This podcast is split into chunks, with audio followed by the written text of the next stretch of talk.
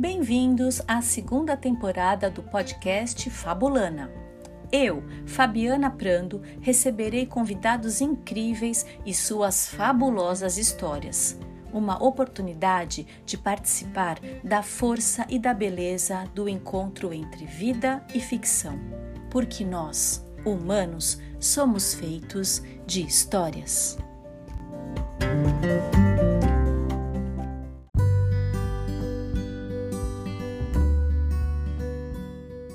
Fabulana de hoje, eu, Fabiana Prando, narro o conto A Bela Anciã de Córdoba e recebo mais uma vez a querida Pati Raimundo, contadora de histórias da Associação Viva e Deixe Viver.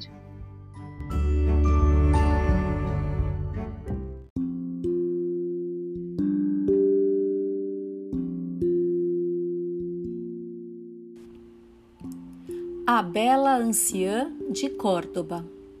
Há muito tempo havia uma bela anciã, cuja magia era conhecida em toda a redondeza.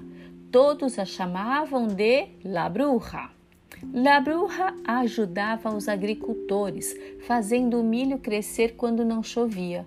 Podia dizer aos mineiros onde encontrar a prata e ouro nas montanhas e sabia onde os peixes podiam ser pescados no mar.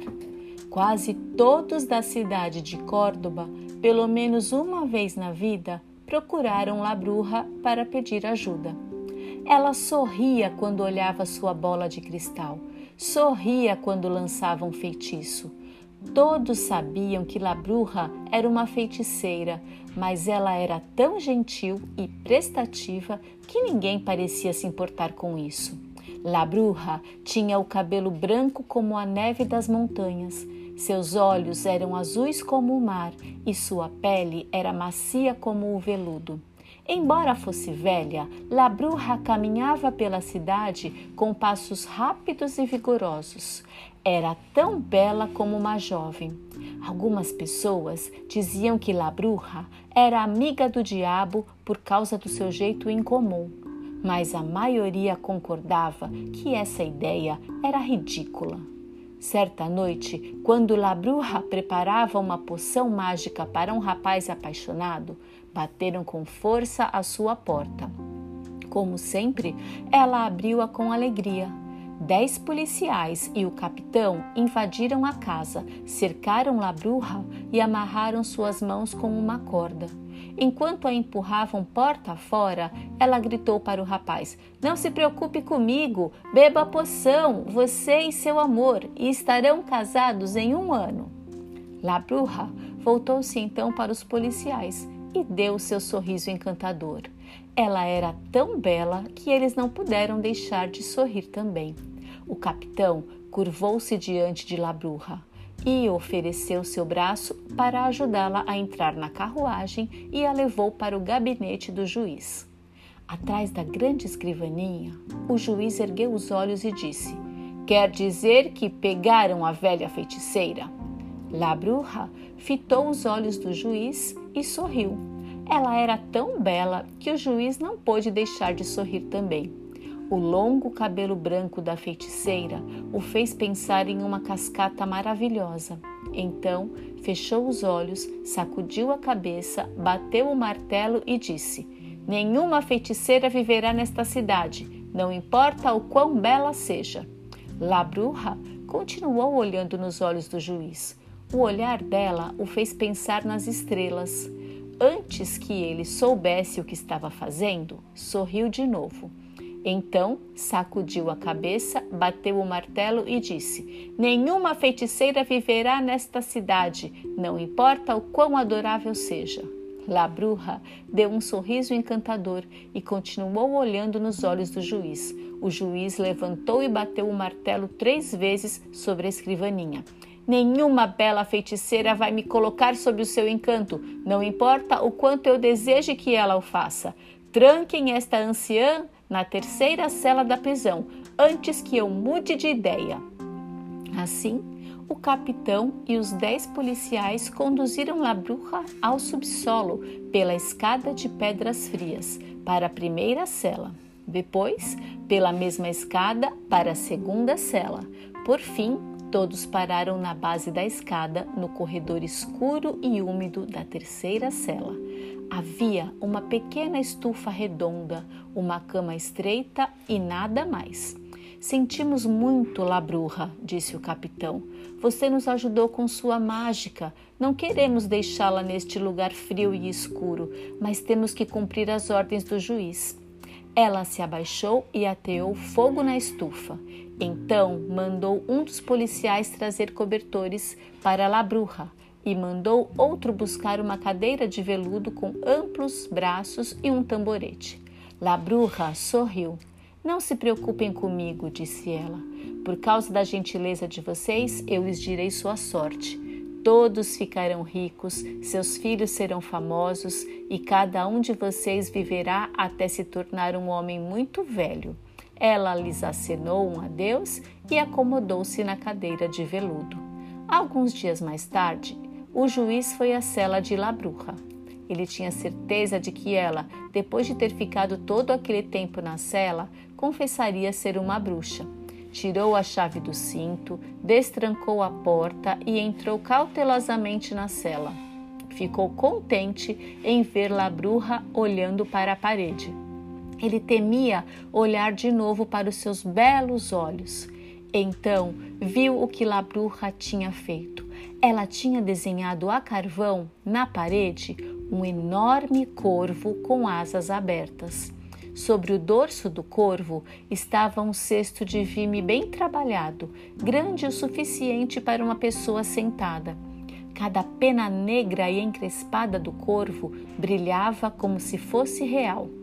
Entre, entre, juiz, disse Labruja. Por favor, sente-se nesta cadeira confortável. O juiz quase caiu da cadeira de veludo de tão surpreso que ficou ao ver o enorme corvo que mais parecia real. Você é uma artista, Labruja, disse ele. Esse corvo parece estar prestes a sair voando. Muito amável de sua parte, juiz, responde, respondeu Labruja. Diga-me uma coisa, por favor. Em sua opinião, falta alguma coisa no desenho? Existe algo de que este corvo ainda necessite? O juiz examinou o desenho de perto. Depois de alguns momentos, disse: O corvo está perfeito em todos os sentidos. La bruja. A única coisa de que possivelmente necessite é de alguém para sentar no cesto amarrado no dorso. Olho bom, juiz, olho bom, disse La Bruja, e começou a rir enquanto apontava para o desenho. O que aconteceu em seguida é tão surpreendente que talvez ninguém acredite. A bela anciã de Córdoba entrou no cesto e um vento forte soprou pela cela, e o corvo começou a voar lentamente, atravessando a parede. La Bruja olhou nos olhos do juiz e, de seu sorriso encantador, levantou a mão e acenou. O corvo voou para o canto da cela e desapareceu. O juiz esfregou os olhos, sacudiu a cabeça, esbofeteou o rosto, saltou da cadeira de veludo e colocou as mãos na parede. O corvo tinha desaparecido e desaparecido também a bela anciã de Córdoba.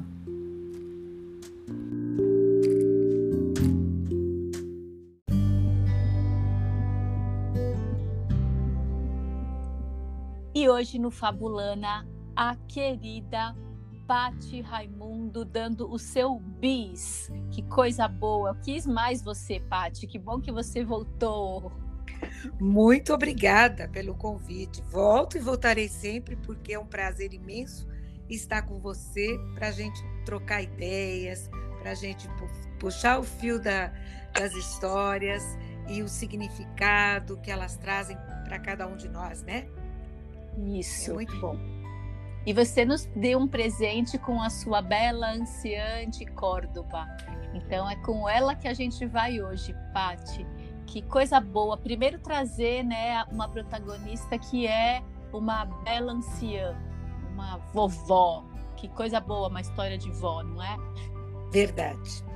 Verdade. Nos dias de hoje que uh, às vezes a gente sente que o idoso está num plano não tão valorizado, essa história resgata toda a força, a sabedoria das pessoas mais vividas e mais experientes. Isso é, isso é muito bom da gente é, ler, ouvir e falar sobre isso, né?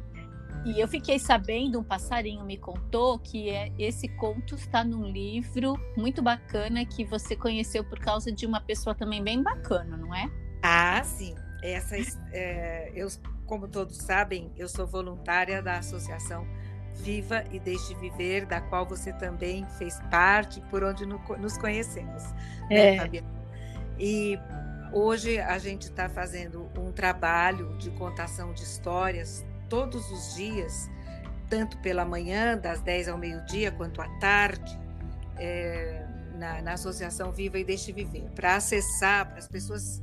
Já vou fazer a, a, a divulgação aqui. Para as pessoas Isso ouvirem mesmo. as nossas histórias, basta pro, dar uma digitadinha no Google, é, Viva e Deixe Viver, contação de histórias, Meet Google, que é o canal das contações de histórias e as pessoas podem acessar e sempre vai ter voluntário contando histórias. E foi nessa nesse nesse momento de contação de histórias semanal que a gente está mantendo por conta da, da pandemia que Vera Gracitelli, uma querida amiga, trouxe essa essa história. Eu me interessei pelo livro e, e é essa história que é a da Bela Anciã de Córdoba que nós vamos eh, sobre essa história que nós vamos conversar hoje, né? Então, meu uhum. muito obrigada para Viva e Deixe Viver e para Vera Gracitelli, para as pessoas que estão sempre comigo ali na hora da contação de histórias e para você pra, por nos abrir a porta e nos deixar participar dessa sala encantada que é a sua. Oba! E aí, Pati, né? É, é essa oportunidade de aprofundar e aprofundar nessa imagem, primeiramente dessa bruxa, né? Então, assim, que história é essa, né? Que bruxa, que, que lugar foi esse, né? Que esse feminino foi parar. Eu acho que você deu uma escarafunchada nisso, não foi? Ah, sim. Essa hum. história, conforme está no livro, ela veio do México. Uhum. Então, para a gente poder conversar, eu acho que é importante a gente dar uma, uma viajadinha no tempo, fazer uma, um, um retrospecto e pensar que o México foi colonizado em plena Inquisição Espanhola. Né? Uhum. A Inquisição Espanhola demorou 300 anos e nesse período todo aconteceu a, o domínio e a colonização do México pelos espanhóis. Então, é um advento de medo e é um advento é. de patriarcado.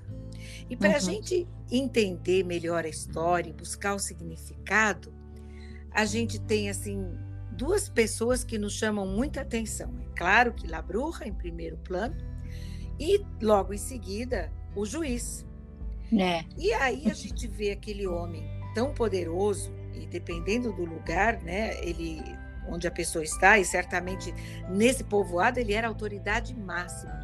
E a gente uhum. vê que esse homem tão poderoso, uma autoridade, evidencia medo dessa mulher. De uma mulher é. anciã, uma velha. E por que é. tem tanto medo? Então, mais uma vez, vamos retroceder no tempo, viajar lá para trás, no período neolítico, descobrir como é que surgiu a figura da bruxa. Ora, uhum. no matriarcado, que era o que acontecia no neolítico, as mulheres é, comandavam, elas coordenavam a questão da, do alimento, eh, do fogo, enfim, e, e de recolher a caça que os homens traziam, havia toda uma estrutura matriarcal. E, uhum. e vamos imaginar que nesse período as pessoas viviam, imaginar não, a gente sabe que nesse período vivia-se da, da coleta de, de de frutos e também do, já do, do, do início do plantio, da agricultura. E havia uma, uma ação em torno da natureza. É, a, as estações do ano comandavam a vida das comunidades e havia um ritual de fertilidade. É, no solstício de verão, e evidentemente, quando começava a primavera, aquelas, aquele ritual de fecundidade ou de fecundação geravam as crianças daquela tribo ou das tribos que havia na, na época. a todas as mulheres, toda a comunidade participava desse ritual e eram mães que surgiam com o passar dos nove meses. Uhum. Mas vamos imaginar que alguma dessas mulheres disse não para a matriarca, não quis participar do cerimonial de, de, de fertilização. E essa uhum. mulher acaba não tendo filhos. E ela acaba não seguindo o ritual, o, o costumeiro. Ela se torna diferente.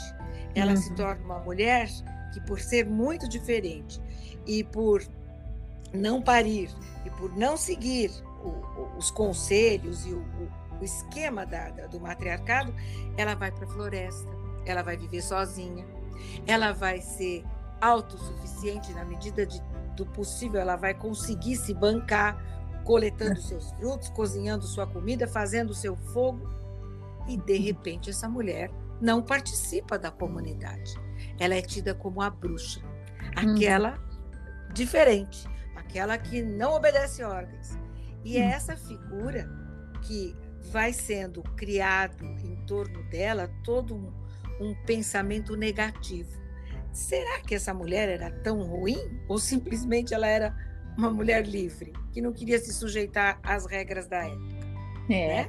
Né? É. Essa é a figura da bruxa. E a figura da mulher já assustava os homens no é. Então é. imagine uma figura de uma bruxa. Uma mulher já assustava porque ela era capaz de, a exemplo da natureza, de florescer na primavera, a mulher dava à luz a uma criança.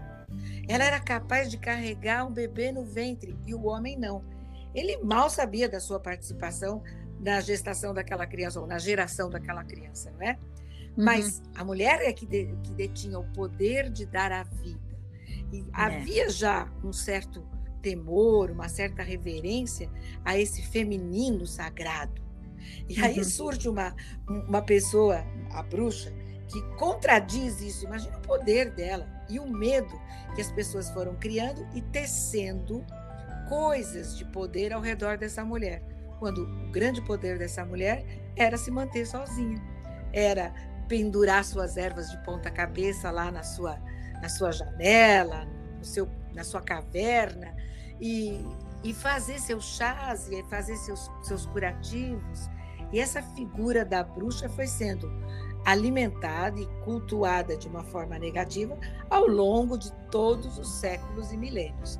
Por isso que o juiz, não por acaso, ele tem medo do encantamento dessa mulher, desse olhar mágico que ela tem. E ele acaba sendo seduzido por ela. Porque, é. mesmo sendo uma bruxa, ela é uma mulher cativante. E ela é uma mulher do povo ela representa mesmo a Mãe Terra, aquela que ajuda os pescadores a encontrar seu peixe, que ajuda os mineiros a encontrarem ouro e prata nas minas. É aquela mulher que ajuda os agricultores a, a, a, a colherem o milho, a que o milho floresça e, e produza nas suas, nas suas terras. Então, essa é a mulher que ajuda, a mulher que serve a comunidade. E por isso ela é bem tratada pelos, pelos policiais que vão lá no primeiro momento, veja só, o que, que eles fazem? Eles amarram o que, Fabiana? Então, eles amarram uma corda nela, né? Isso. E amarram as mãos dela. Exato. Né? As mãos. A ação, as mãos, né? Não é qualquer coisa mesmo que é amarrada, né? Exato. Então, isso significa para a gente que está lendo que essa mulher está sendo impedida do fazer, do realizar. E impedida em nome de quê? De um medo enorme que o juiz tem dela e de uma lei que eu diria que é lei dos homens. Porque a diferença ah. entre matriarcado e patriarcado, basicamente, a grande diferença é essa. No matriarcado, a lei é natural ela vem da natureza, ela vem dos ciclos. É tempo de plantar, é tempo de colher, é tempo do frio, é o tempo do calor. As, as coisas são feitas de forma circular e naturalmente. Quando uhum. começa o patriarcado, a gente já tem lei artificial imposta pelo homem. Por exemplo, né, a lei da monogamia, porque é. durante muito tempo a mulher foi a dona da criança. Sabia-se quem é, o filho sabia-se quem era a mãe, mas não se sabia quem era o pai. A partir de uma longa data depois do matriarcado, quando o patriarcado se estabelece, uma das primeiras coisas é vamos colocar nome nessa criança. Ela pertence a que pai? Então eu preciso de uma relação monogâmica para estabelecer que aquele homem fecundou aquela mulher. Então aquela criança vai herdar a terra e o nome do pai. Então, yeah. o, o, juiz Nossa. simboliza tudo isso, né? Não, e é interessante, né, Paty, a gente olhar toda essa riqueza que você trouxe, uma contextualização até é, histórica, né? E perceber que tudo isso está presente na história e que a vinculação que ela tem, né, o poder dela é, não é um poder, como você disse, instituído pela sociedade, é uma autoridade natural, né, porque ela é aquela pessoa que se manteve conectada com a natureza e com a comunidade, né, porque ao longo da história a gente vê que ela não antagonizou com ninguém, ela sempre abençoou a todos, auxiliou, né, tanto nas, nas tarefas mesmo ligadas à sobrevivência, né, como ajuda com agricultura, com pesca, até é, questões assim do dos relacionamentos quando ela dá uma poção, né, para de amor. Então assim, ela é tem um lugar assim de uma grande mãe, né, com essas com Isso. essa comunidade muito diferente, né, desse lugar é, instituído aí por esse, né, por essa convenção social que é o poder de onde emana o, o juiz, né? Sim, São naturezas sim. distintas, né? Sim, naturezas distintas. E você, a gente nota na história quando a gente começa a prestar atenção nas fases, né? Quando ela vai caminhando, a hora que ela é presa, que ela é aprisionada pelos dez soldados, imagine, dez soldados para prender uma anciã. É. Que medo né, dessa mulher, que medo. É. Amarrada numa corda, ela ainda com toda serenidade, essa é a marca que, que mais me, me cativa nessa anciã, que é a serenidade, né? a fé que ela tem, ela ainda se volta para o rapaz e diz: tome a sua poção e dê para o seu amor, que em um ano vocês estarão casados. Esta mulher, ela está, é, de, uma, de alguma maneira, a exemplo lá do matriarcado que está salvaguardando a continuidade da espécie por meio uhum. de uma, do ritual de fertilidade, essa mulher está garantindo muito além de, um, de, uma relação física, mas uma relação de amor. Ela diz para o menino, para o rapaz, né? Encontre o seu amor. Ou seja, vai além da relação física, vai, vai ao encontro do sonho, do amor, do, da parceria, de uma construção de vida. É muito bonito o amor, o carinho que essa mulher dedica aos, aos munícipes, enfim, aos moradores daquele, daquele pueblo, né? É, e, e, o que eu gosto também, Paty, avançando no conto, é que ela vai ser conduzida à cela, vai ser presa, né? Porque ele não admite que uma pessoa acusada de feitiçaria, né, fique ali entre eles. Só que ela vai para um mais profundo, né? Porque ela tem que descer três níveis. Isso é tão interessante, né? Não Muito, é uma prisão é... comum, é subterrânea. Não. Exato. Então a gente consegue fazer uma comparação com os níveis de consciência também do, do ser humano, do, do leitor, daquela pessoa que precisa, às vezes, é, se recolher, descer os seus degraus de consciência, ego, id, superego, eh, não uhum. sei, né? Assim, nessa, nessa qual a classificação, mas enfim, que ele se recolha, que ele vá lá no fundo, que ele desça até o recôndito da sua alma para uhum. assim fazer um período de reclusão.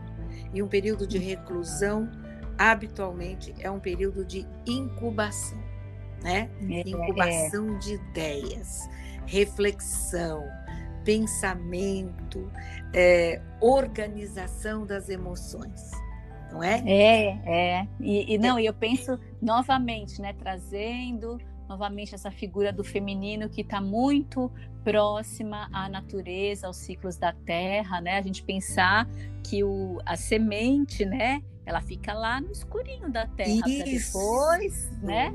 Para é, depois germinar, florescer, não é? Então, coisas muito importantes acontecem nesse lugar escuro da incubação. E aí também para quem gosta, né, da, das imagens da mitologia grega, a gente pensar no reino de Hades, né? Ele que é o rico.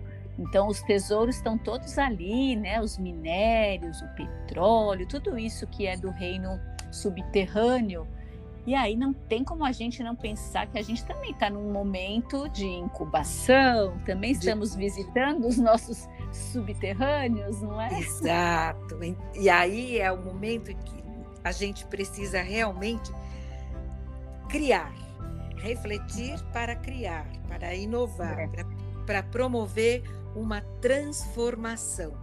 Né? Uhum. O período, sempre o, o, o caos, a escuridão antecede a luz né?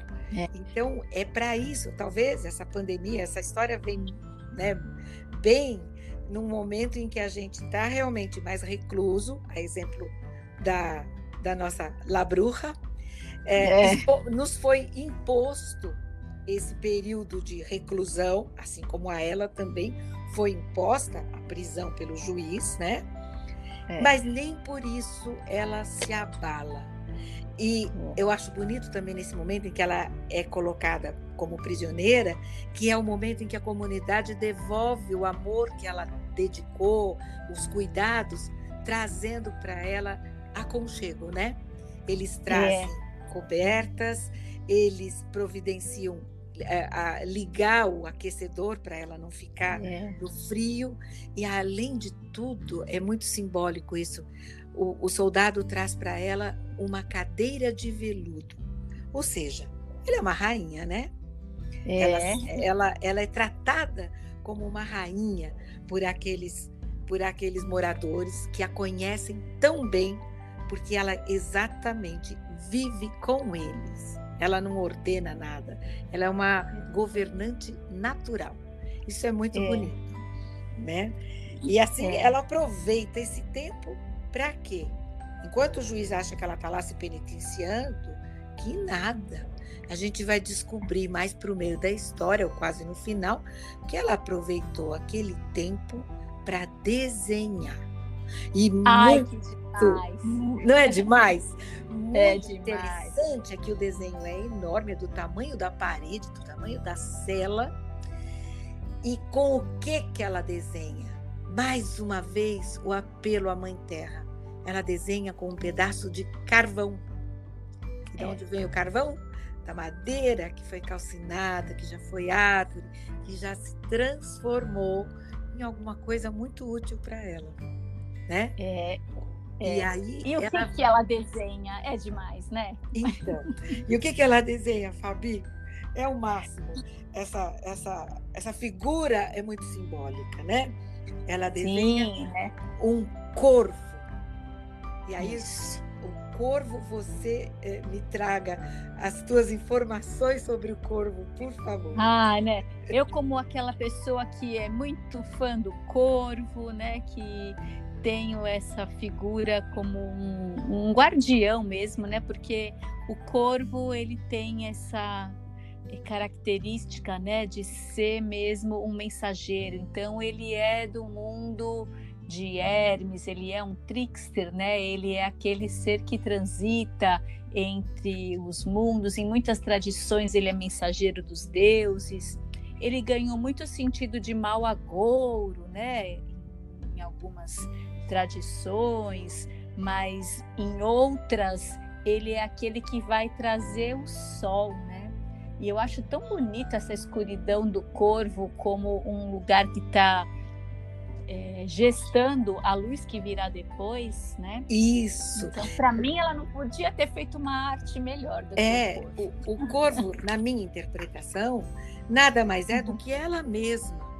A, é. a, a, a figura da alma dela, digamos assim, porque ela está se retratando ali. É aquele que pode voar, é aquele medianeiro entre dois mundos, né? O, o mundo é. real e o mundo da imaginação ou o mundo espiritual. É, é. Muito interessante que é, o conto diz que bateu um vento muito forte, imagine, numa cela a uhum. três níveis para baixo da terra, né?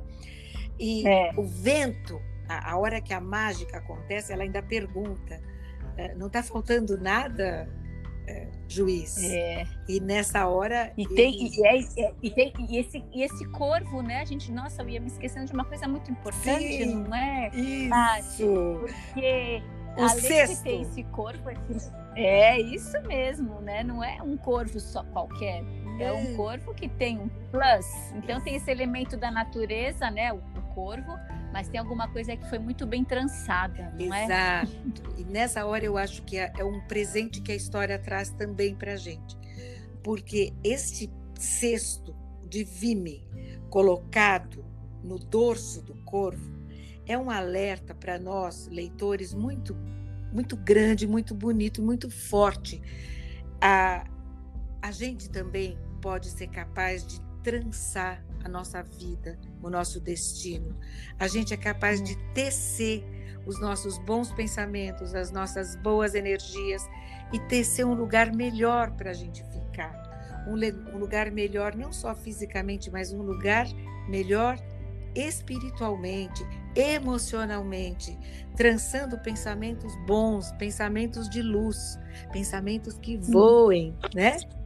E ela, uhum. ela, ela ensina até isso, ela nos ensina, olha, tá aqui, eu trancei um cesto no desenho, mas vocês que estão me lendo, que estão tomando conta desse conto, vocês podem trançar suas ideias e construir algo que te leve para outra forma, que te produza uma transformação.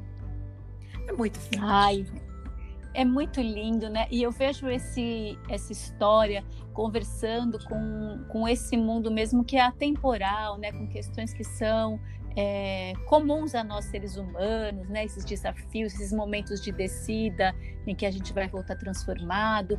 E eu me lembrei demais, Paty, né? Da experiência por exemplo, do Nelson Mandela, né? Sim. Que foi um homem que saiu transformado de uma experiência literal, né, de prisão, ele ficou, né? Sim. Preso e como ele saiu de lá um outro, né? E como ele foi o homem que saiu de lá e fez o que ele fez, né? Promoveu uma colisão, né? Então assim, ele promoveu uma reunião, Sim. saiu de uma experiência de extrema violência mais pacifista possível. E como um líder, então, e como um líder um natural, líder, né? Natural. É, a exemplo de Mãe isso. Terra, né? Um líder natural, é. fortalecido nessa liderança. E é a maneira é. que eu acredito, né, que a gente enxerga na história que eu vejo, que ela também sai dessa situação ela hum. trança esse lugar no corpo, ainda pergunta, ela é irônica, né? Não está faltando é. nada é. no, no corpo, senhor juiz? E ele ainda diz: está é. faltando alguém sentar nesse cesto. Bom olho, juiz. Tá bom olho. bom olho, é bom olho, né? Bom olho, juiz. Então, é isso que eu acho que também traz essa história para a gente. Se a senhora do seu lugar, Torne-se senhor ou senhora da sua vida. Aproprie-se do seu destino. Trance seus pensamentos, seus planejamentos e execute, é. né? Desenhe, suba no corpo e voe. Gente. É, ela visionou, né? Ela visionou, ela realizou. Então, assim, tem um lugar muito ativo aí o tempo todo, né? E pensar novamente na nossa experiência. Estamos em pandemia e muitas pessoas, ah, estão aqui reclamando, reclamando, reclamando. Ok, existem é, razões muito concretas para reclamar, não estou diminuindo isso, né? Mas quais são as oportunidades que estão aí também, né? Exato. Por que, que a gente também não se volta para isso?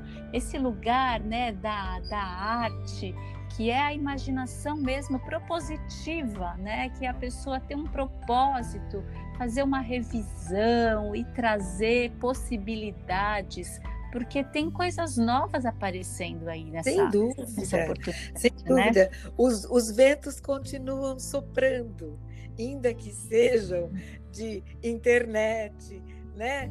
Ainda que é, é. seja é. numa reclusão de fazer um trabalho manual ou um trabalho artístico ou até escrever uma história, ou escrever, ou fazer alguma pesquisa, ou fazer cursos, não é isso?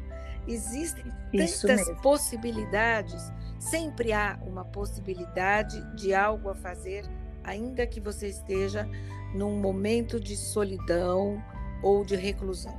Né? A, a, a história é. traz muito essa, essa, ela ressalta essa condição, né, da bruxa estar sozinha, estar reclusa, mas estar ativa. E a imaginação dela é. não para, né? É, e continua em desenvolvimento, né? Ela não se retirou da vida. Não. É porque ela tá lá embaixo e tá fazendo, né? E tá é, em processo. É, então o processo não é interrompido. Exato, e um processo de, de fé, né, Fabiana? De serenidade, porque na medida em que ela sorri, é, o sorriso já é o resultado de uma postura de fé, eu acredito, né? Ela, ela, uhum. ela uhum. está uhum. serena, acreditando que aquilo tudo vai passar e que ela vai ter uhum. uma saída para aquilo. Uma saída mágica na história, sim, é mágico, senão não seria ah, um, mas, um conto. Mas esse mágico, eu acho que tem, tem uma questão aí, é um mágico mágico porque está no contexto do conto. Sim, ok, sim, né? Sim. Isso a gente concorda. Mas só que ela ficou de mãos atadas, né? Foi mágico assim de tchum do nada. Foi muito ativo, né? Sim. Ela desenhou com carvão. Exato, ela usou o próprio recurso que tinha à mão. Ela não foi pedir uma tinta guache pro, pro, pro policial ou um caderno de, de, desenho. Não, ela usou a parede. É e usou o carvão que estava é. jogado, é. provavelmente, ali no, no, no canto do, do, do, aquecedor ali, da, do, do braseiro, né? É. Ela usou é. do calor físico para o calor das ideias. Houve uma conexão. Né? É, exatamente. Ela fez essa conexão. E do jeito que o corvo faz a conexão entre mundo real e mundo paralelo, ou mundo espiritual, é. ela também soube fazer a conexão com o que tinha à mão, né? É, é, é, isso que eu acho que é, também o conto se adequa, se adapta muito bem ao momento que estamos vivendo. Se a gente não pode sair, se a gente não pode fazer grandes encontros, a gente faz pequenos encontros. E pequenos encontros, às uhum. vezes, até consigo mesmo, né?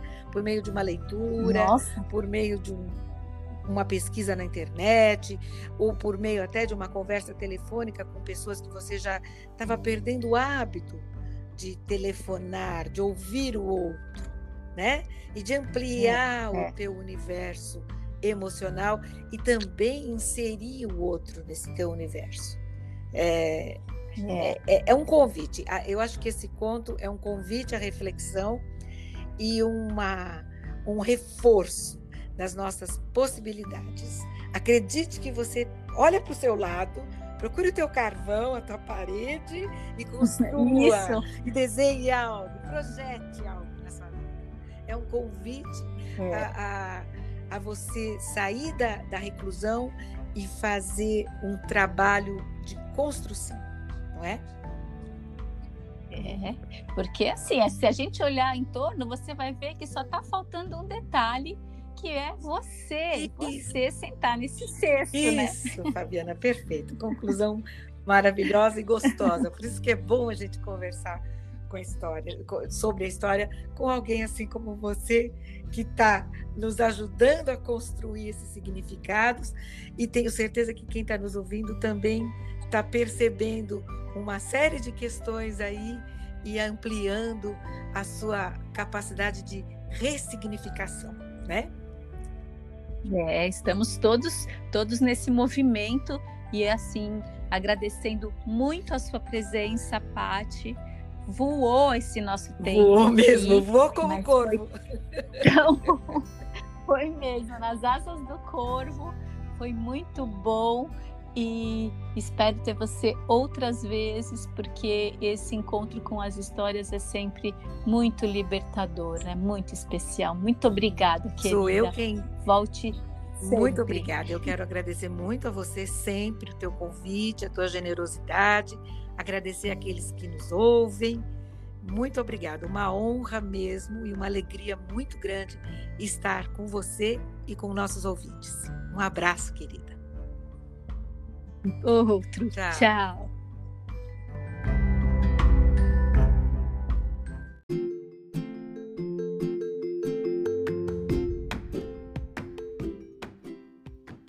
Obrigada por ouvir Fabulana com Fabiana Prando e convidados. O Fabulana quer ouvir você, querido ouvinte, e assim afinar ainda mais a nossa sintonia. Opine, sugira, participe escrevendo para fabulana7@gmail.com. Repetindo, fabulana7 é o 7 numeral, arroba gmail.com. Uma alegria ter a sua audiência. Fabulana narra histórias para dar sentido à vida, porque nós, humanos, somos feitos de histórias.